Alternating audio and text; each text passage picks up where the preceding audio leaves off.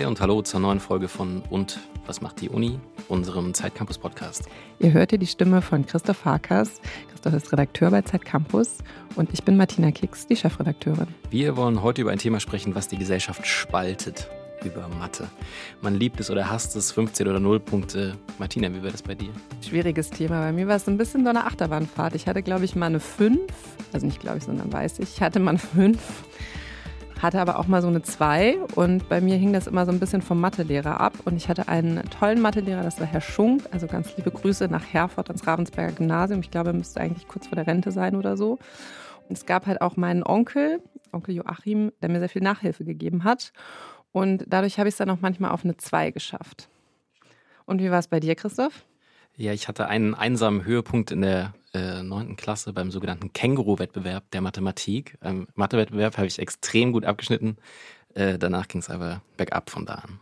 Weil Mathe seit Generationen so viele Emotionen verursacht, haben wir uns jemanden eingeladen, der sich damit wirklich ausgiebig beschäftigt hat. Unsere Kollegin Katharina Meyer zu Eppendorf. Wir wollen mit ihr über ihren Versuch sprechen, Zahlen doch noch lieben zu lernen und über ein Mathe-Wunderkind. Schön, dass du hier bist, Katha. Hallo. Hallo, ich freue mich auch, hier zu sein.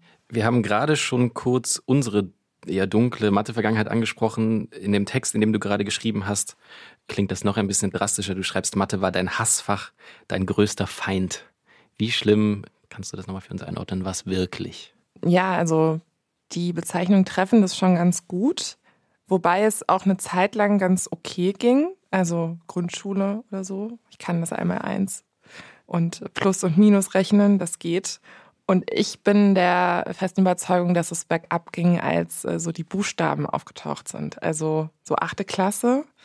Und man dann so A und B und X und Y ausrechnen musste. Und dann kamen so seltsame Bezeichnungen, Ankathete, Gegenkathete, Hypotenuse und so. Cosinus, Logarithmen. Logarithmen, irgendwann später auch so, was ich bis heute nicht verstanden habe, nie verstehen werde. Äh, der Limes gegen unendlich. Was soll das sein? Wie kann das gehen? Und da wurde das zu so einem Rätsel. Und ich finde Rätsel eigentlich toll, aber ich, ich, hab, ähm, ich bin da ausgestiegen.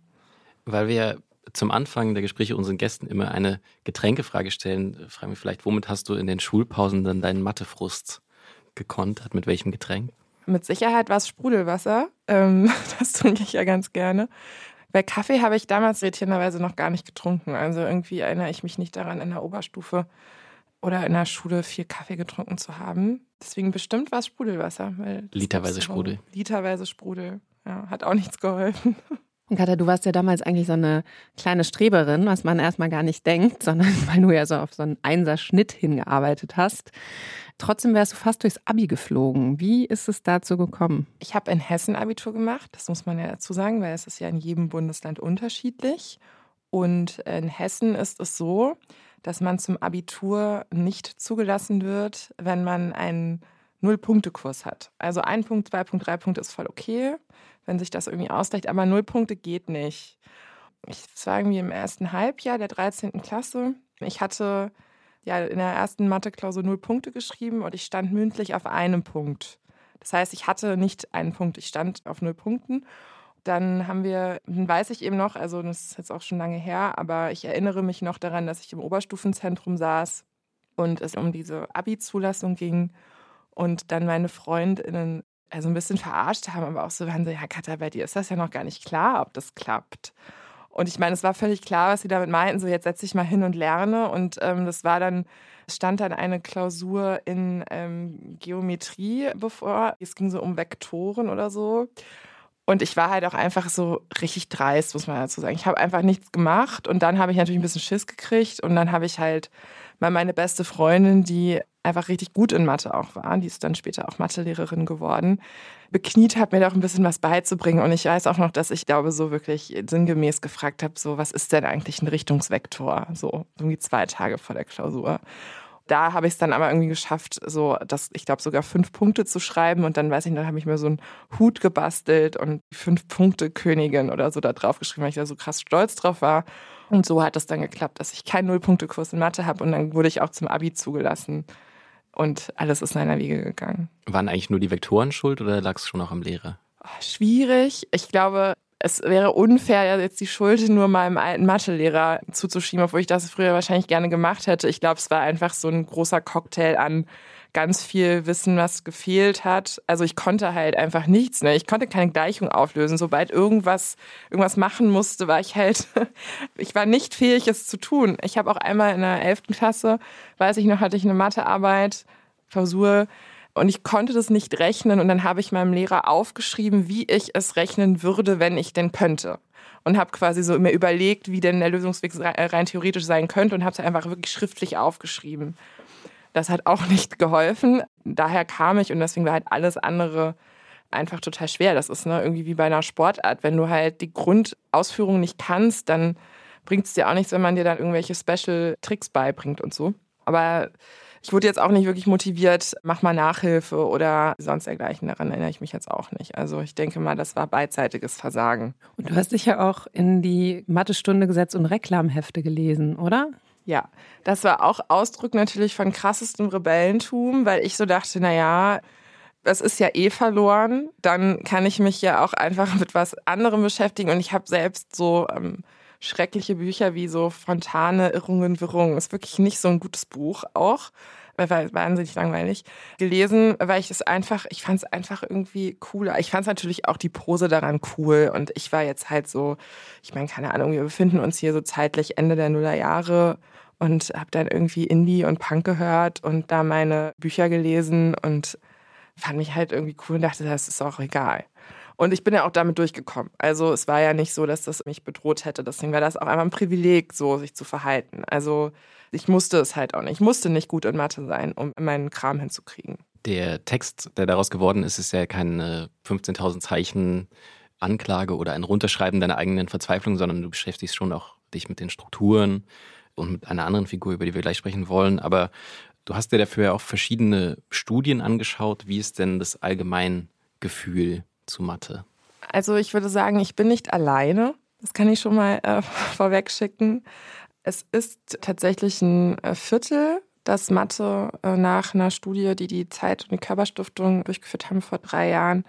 Und die Hälfte, der ist es egal. Und ja, der Rest, das ist noch ein Fünftel, die sagen tatsächlich, Mathe war mein Lieblingsfach. Aber die, wenn wir jetzt ne, ins One-on-One -on -One gehen, dann siegen die Mathehasser. Das können wir hier schon mal festhalten, auf jeden Fall. Du hast ja auch ein bisschen Privatimperie betrieben und mhm. auf Instagram nachgefragt. Was ist da so reingekommen? Ja, auf Instagram, ähm, liebe Grüße auch an dieser Stelle, bin ich in guter Gesellschaft. Da habe ich gefragt, ne, liebt oder hasst ihr Mathe? Und da haben 31 Prozent, ich habe als Antwortmöglichkeit einen Totenkopf gegeben und da haben 31, 81 Prozent haben da den äh, Totenkopf gewählt, also hassen Mathe. Und dann habe ich die auch noch gefragt, warum? Oder warum liebt ihr es? Weil äh, der Rest, ein paar Leute haben es ja tatsächlich geliebt. Und ähm, also da habe ich mich sehr abgeholt gefühlt, irgendwie mein Gehirn blockiert, was auch bedeutet, man kann nicht mit jedem Mathe-Trick abzocken. Und äh, ich habe entscheidenden Stoff verpasst und nie aufgeholt und äh, wurde dann als Beton 5 abgestempelt. Ich habe null mathematisches Verständnis. Ohne meine Finger könnte ich kaum zählen. Aber auch Sachen, die nicht so schön oder nicht so witzig sind, irgendwie, ne? MathelehrerInnen, die einen als dumm bezeichnet haben und ausgelacht. Man hat sich immer dumm gefühlt, weil man es nicht hin, hinbekommen hat. Und ich habe einfach nichts verstanden und äh, ich gerade so durchgekommen, nicht greifbar und so weiter. Und die anderen, äh, aber der andere Teil hat dann auch eigentlich ganz schöne Sachen gesagt. Ich mag Mathe, weil mein Arbeitsleben nur so funktioniert. Oder ähm, auch eine Person hat auch gesagt, fand ich ganz schön, jeder kann seine eigene Philosophie haben, aber nicht seine eigene Mathematik. Werbung. Eine Bibliothek, die man überall nutzen kann. Mit Perligo hast du Zugang zu über einer Million Lehrbüchern, wissenschaftlichen Texten und integrierten Tools, die dir dabei helfen, noch effizienter zu lernen. Ob auf dem Smartphone, Tablet oder am Laptop. Im Abo zahlst du für Perligo nur 12 Euro im Monat. Weniger als ein Buch im Laden kostet. Also, teste Perligo gratis und spare auf die ersten drei Monate 50% mit dem Code ZEIT50. Mehr Infos unter perligo.com.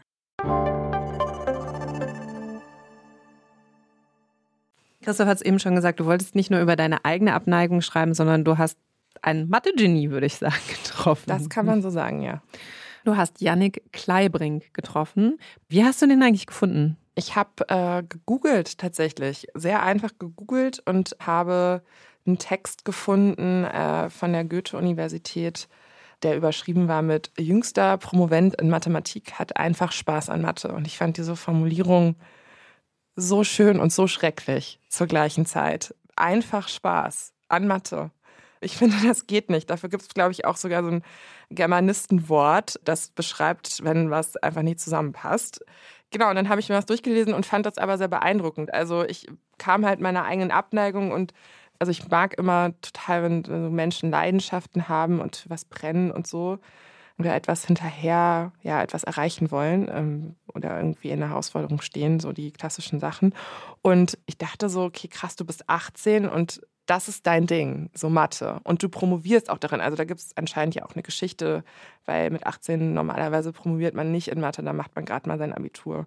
Genau, und dann dachte ich, ähm, das wäre doch spannend, so die zwei Geweihten der Liebe und Abneigung irgendwie darüber mal zu sprechen, was das eigentlich ausmacht und ähm, was ihm das bedeutet, weil ich da eben gar nicht zu relaten kann und meinem Gefühl nach viele andere auch nicht. Du bist mit dem Zug nach Frankfurt gefahren und ihr habt euch mhm. da auf dem Campus getroffen. Beschreib uns mal ein bisschen die Atmosphäre. Wie sah es da aus und was war dieser Janik für ein Typ? Also der Campus, wo die Mathematik, Physik, Chemie angesiedelt ist in Frankfurt, ähm, das ist auf dem Riedberg. Da muss man ein bisschen rausfahren. Und das ist sehr schön und sehr modern dort. Also das sind echt krasse Gebäude. Und also man schaut da so auf die Stadt, auf Manhattan, wie man es ja nennt, äh, das äh, Frankfurt am Main auch. Und äh, es ist halt so sehr weitläufig. Irgendwie das eine Gebäude ist so ein totaler brutalistischer Bau und irgendwie die Physik, also Chemie, glaube ich, und ähm, die Physik ist so, da sind so ganz viele Grünpflanzen und es ist wie, als würde man sich so die Schullabore, also das, da, dazu ist das gar kein Vergleich, so der Physik, also in meiner Schule zumindest. Es hat schon Erfinder-Vibes auch. Aber ich ja, kam auf jeden Fall an. Ich weiß auf jeden Fall, mein erster Gedanke, weil den habe ich auch einer Freundin geschrieben. Ich so, ich fasse nicht, dass in all diesen Köpfen hier Formeln äh, sind. Weil ich dachte so, ihr lauft hier alle rum und ihr müsst, also ihr studiert so ganz anders als ich mit meinen Texten und äh, weiß ich nicht, damals, die man irgendwie auch teilweise natürlich auch nicht gelesen hat. Aber ich dachte so, also ich war so beeindruckt davon, wie viel Wissen da an mir auch einfach vorbeiläuft. Genau, und dann kam äh, Yannick an, äh, hat mich da abgeholt am Otto-Stern-Zentrum und mir erstmal den Campus gezeigt. Und was ist das also für ein, für ein 18-jähriges Wunderkind? Wie wunderkindig hat sich das angefühlt im ersten Moment? Also kam da an mit seinem, äh, seiner Fahrradtasche und seinem Fahrradhelm äh, ist da irgendwie äh, wund um die Ecke und ja, ganz normaler Typ, würde ich sagen. Was mir aufgefallen ist, er hatte sehr, sehr schöne rote Haare. Wie gesagt, hat mich da ein bisschen rumgeführt und äh, ich habe halt nicht gedacht, dass er da jetzt nicht hinpasst. Aber er sah jetzt irgendwie schon eher aus, als wäre jetzt, hat er gerade sein Studium begonnen und wäre jetzt nicht schon am Promovieren und äh, würde auch dadurch äh, unterrichten. Als Sie dann tiefer ins Gespräch eingestiegen seid, in, in die tiefere Mathematik, was hat dich an ihm beeindruckt? Mich hat beeindruckt, wie wichtig ihm das ist und wie er darin aufgeht und dass das einfach komplett sein Ding ist und wie begeisterungs, also wie, wie begeistert er auch darüber ist und wie er auch mir versucht hat, das auch zu erklären und auch gemerkt hat, das wird jetzt vielleicht auch schwieriger werden oder vielleicht wird es auch scheitern. Und das hat einfach mit einer Ruhe gesprochen, dass ich auch oft dachte, so, Yannick wäre auf jeden Fall der bessere Mathelehrer ähm, gewesen. Ich, ich, glaube, für die Forschung ist es gut, dass er das weiter forscht und jetzt nicht, äh, nicht ins Lehramt wechselt, aber ich könnte mir ihn total gut vorstellen. Er gibt ja auch Kurse und ähm, also ich kaufe dir das voll ab. Ich verstehe das, warum du das irgendwie so feierst. Und dann habe ich halt versucht zu überlegen, was uns irgendwie auch ähnlich ist. Und dann äh, kamen wir halt irgendwie darauf, dass es auch schon dieses in Strukturen denken. Und ich mache das halt anders als er, aber auch ein Text hat ja irgendwie zum Beispiel eine Struktur und ähm, jeder Autor, jede Autorin schreibt ja auch natürlich anders. Und ich bin vom Typ her so, ich schreibe mir immer so echt Gliederungen auf und echt wie so ein Fahrplan, bevor ich wirklich anfange zu schreiben. Mir gibt das total viel Halt und Sicherheit, auch wenn sich dann nochmal Sachen verändern. Und Mathematik, wie er das auch beschrieben hat, ist auch schon so. Ich meine, auf die Erkenntnis hätte ich vielleicht auch schon in der Schule kommen können, aber da habe ich mich ja, wie schon beschrieben, eben nicht so viel damit beschäftigt. Und das fand ich total spannend, diesen Gedanken zu folgen. Auch wenn ich das jetzt inhaltlich nicht verstehe, konnte ich verstehen, wieso er das so spannend findet. Auf ja, einer philosophischen Ebene würde ich das fast beschreiben. Du hast ja deinen Weg zur Mathe eben beschrieben, bei ihm so ein bisschen was anders gelaufen. Kannst du noch mal so ein bisschen erzählen, was genau da bei ihm anders gelaufen ist? Also er hat auf jeden Fall sehr früh schon angefangen, sich mit Mathematik zu beschäftigen der hat jetzt irgendwie keine krassen Kurse gemacht oder so, aber der hat sich einfach früh schon irgendwelche ja, Bücher bekommen und äh, so als er klein war. Genau, als er, als er klein war. Mhm. Aber so, er, er, meinte auch so, so ganz genau kann er das jetzt auch gar nicht mehr sagen. Das ist ja auch lange her. Mhm. Aber auf jeden Fall, es gab auf jeden Fall schon früh, ähm, hat er sich damit beschäftigt und dann äh, so richtig klar geworden, dass er halt dieses Talent hat, ist dann, als er mit seiner Familie in die USA ist für ein paar Jahre, wegen dem Job seiner Eltern. Und da hat er halt recht schnell, weil das System in den USA ist halt so recht so verkurst. Und äh, dort wurde dann einfach recht klar, dass er halt ein ganz anderes Niveau hat. Und dort hat er dann halt einfach so die viel, viel höheren Kurse nebenbei gemacht. Deswegen war das aber auch nicht in Anführungsstrichen seltsam. Er hat halt einfach nicht die, keine Ahnung, achte Klasse oder er hat nicht die fünfte, sechste, siebte Klasse Kurse seiner MitschülerInnen da gemacht, sondern er hat halt einfach seine sein eigenes Studium nebenher quasi gemacht und dadurch quasi sich so abgelevelt, so selbst, im Selbststudium. Und da wurde halt einfach recht klar, dass er halt ein ganz krasses Talent dafür hat und ähm, ist dann in Deutschland, hat er dann sein äh, Schülerstudium äh, an der Goethe-Uni äh, begonnen. Seine erste Vorlesung war, ich glaube, Mathematik für Studierende der Physik. Also es gibt ja immer so Einführungsmathematik-Vorlesungen. Ähm, und da hat er dann halt auch beschrieben, dass es sein schönstes mathematisches Erlebnis war, als er das erste Mal einen Beweis verstanden hat. Und das fand ich irgendwie total schön zu hören, weil ich so dachte, ja, das verstehe ich. Er hat ja auch gesagt, mit Mathe kann ich mir die ganze Welt herleiten. Das mhm. passt ja auch ganz gut dazu. Ja, also wir haben da saßen halt in diesem äh, Otto Stern Zentrum und dann war halt irgendwie ganz klar natürlich alles ist Mathematik, ne? Also der das iPhone, das wir alle benutzen und äh, oder die Architektur der Bibliothek, der Stuhl, auf dem man sitzt, so alles ist Mathematik und baut darauf auf und das finde ich auch einen schönen und auch so einen sehr verbindenden Gedanken. Es ist halt nur, glaube ich, auch fair zu sagen, so diesen Deep Dive äh, in die Mathematik, wie sie sich dann als eigene Welt, ja, als Zahlen, Buchstaben, Gedankenwelt aufbereitet, dass einem das dann auch mal zu viel wird, so. Und es ist, glaube ich, für uns alle gut, wenn wir irgendwie den Dreisatz beherrschen. Und auch politisch ist es, glaube ich, wichtig, dass man Verhältnisse einschätzen kann und dass man Statistiken lesen kann. Das haben wir auch wie in der Corona-Pandemie gesehen. Das sehen wir, wenn wir über Kriminalstatistiken sprechen und dergleichen. Also ich glaube, das ist total wichtig, dass es dieses ähm, analytische Wissen gibt. Aber ich weiß nicht, ob jetzt jeder das gleich herleiten muss. Janik hat ja recht viel Zeit darauf verwendet, zu versuchen, dir zu erklären, worum es in seiner Promotion geht, oh ja. um die Geometrie von Modulräumen flacher Flächen. Ja. Kannst du nach all dieser Zeit, die ihr darauf verwendet habt, im Ansatz erklären, was das heißt, worum es da geht? Ich habe es befürchtet, dass du mich das fragst. Und ich habe mir auch noch mal so, ich habe Fotos davon gemacht, wie er mir das aufgemalt hat, wirklich mit krassestem Enthusiasmus. Nochmal, wie gesagt, also ein sehr guter Lehrer. Aber ich, äh, ganz ehrlich, es ich glaube, so, nee, ich kann es, ich kann es nicht. Nee. Also man muss auch zu seinen Fehlern stehen. Ne? Also es hat im weitesten Sinne mal was mit der Relativitätstheorie zu tun, was er da rausfinden kann. Das heißt, es ist auch Wissen, was andere MathematikerInnen oder PhysikerInnen irgendwie vielleicht gebrauchen können. Was ich übrigens auch nochmal so eine gute Parallele fand, zu verstehen, wie eigentlich diese Arbeitswelt Mathematik arbeitet, also auch sehr gemeinschaftlich und kollektiv und man versucht sich auch gegenseitig zu helfen. Ich habe ihn auch gefragt, also so deine Promotion kann dein Prof jetzt nicht lösen. Also das ist ne, nicht wie bei uns früher in der Schule, der Lehrer weiß schon die Lösung, sondern der findet da etwas, beschäftigt sich mit was, was der Prof halt auch nicht. Also der weiß natürlich, worum das geht und so, aber der kann das jetzt auch nicht einfach irgendwie dahinschreiben.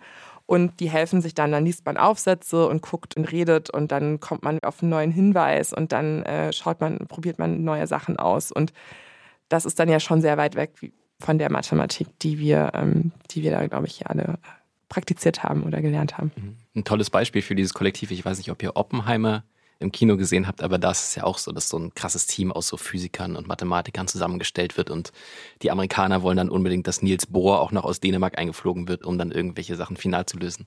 Ich finde diesen Mannschaftsgedanken eigentlich ganz schön. Werbung Du bist gestresst von der Uni, liegst abends oft im Bett und grübelst oder steckst tief in einer Krise? Der Ratgeber Mental Health von Zeit Campus hilft dir, deine Gedanken und Gefühle zu sortieren und Ruhe in stressigen Momenten zu finden. Er enthält Entspannungstechniken, Lernmethoden und Notfallstrategien sowie zahlreiche Interviews mit ExpertInnen und Erfahrungsberichte von Studierenden. Sichere dir jetzt dein gratis E-Paper zum Download unter www.zeit.de/slash mental health.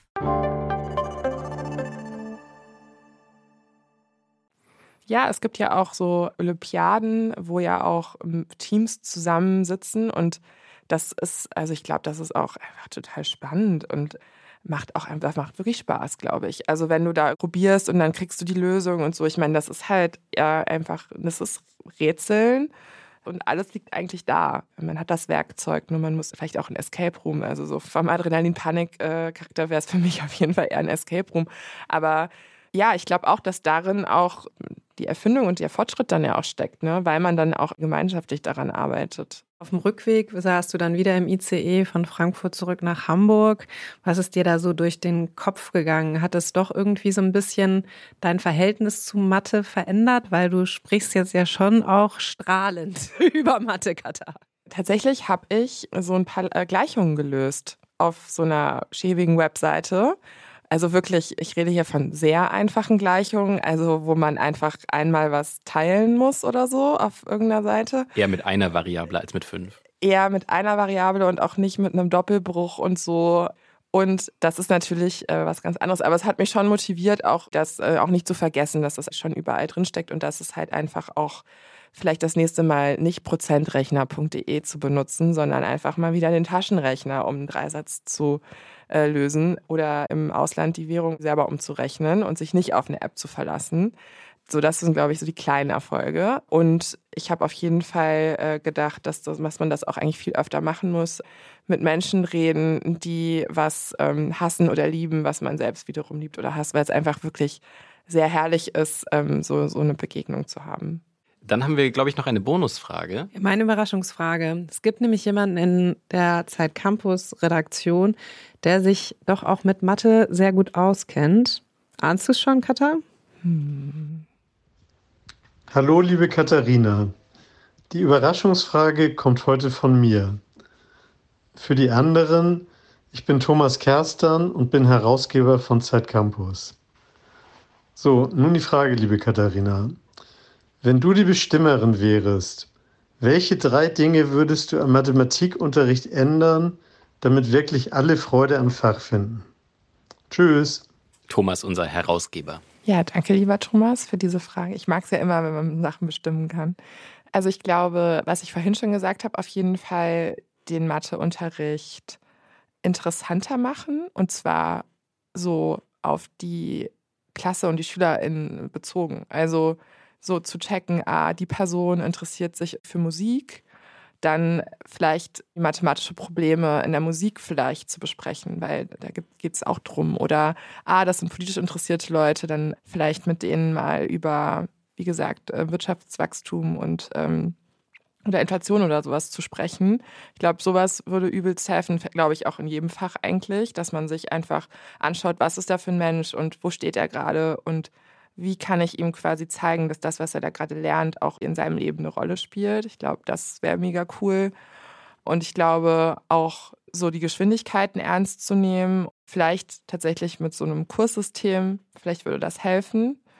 Und ich glaube, was auch helfen würde, so diese drakonischen schlechten Noten in irgendeiner Form abzuschwächen also anders an Benotung ranzugehen, dass diese Angst vor, ich sitze jetzt vor, ich irgendwie vor diesem Blatt Papier und ich muss was lösen, dann schaffe ich mein Abi vielleicht nicht, so wie bei mir, dass diese Angst vielleicht einfach aufhört, weil ich glaube, Lernen ähm, funktioniert mit allem, aber garantiert nicht mit Angst. Jetzt haben wir fast eine Unterrichtsstunde lang über Mathe gesprochen und ich würde sagen, es ist Zeit für die große Pause. Danke, dass du hier warst, Katha. Vielen Dank für die Einladung. Vielen Dank euch allen fürs Zuhören. Es bleibt noch zu sagen, abonniert uns, sprecht über uns, gebt uns zwei plus drei Sterne, empfehlt uns weiter. Fünf Punkte. Und wenn ihr euch einen Gast wünscht oder Feedback habt, schreibt uns an campus.zeit.de, folgt uns auf Instagram, lest unsere Geschichte im Magazin. Und ansonsten vielen Dank an Pool Artists und an das Podcast-Team von Zeit Online. Wir hören uns in einem Monat. Ciao.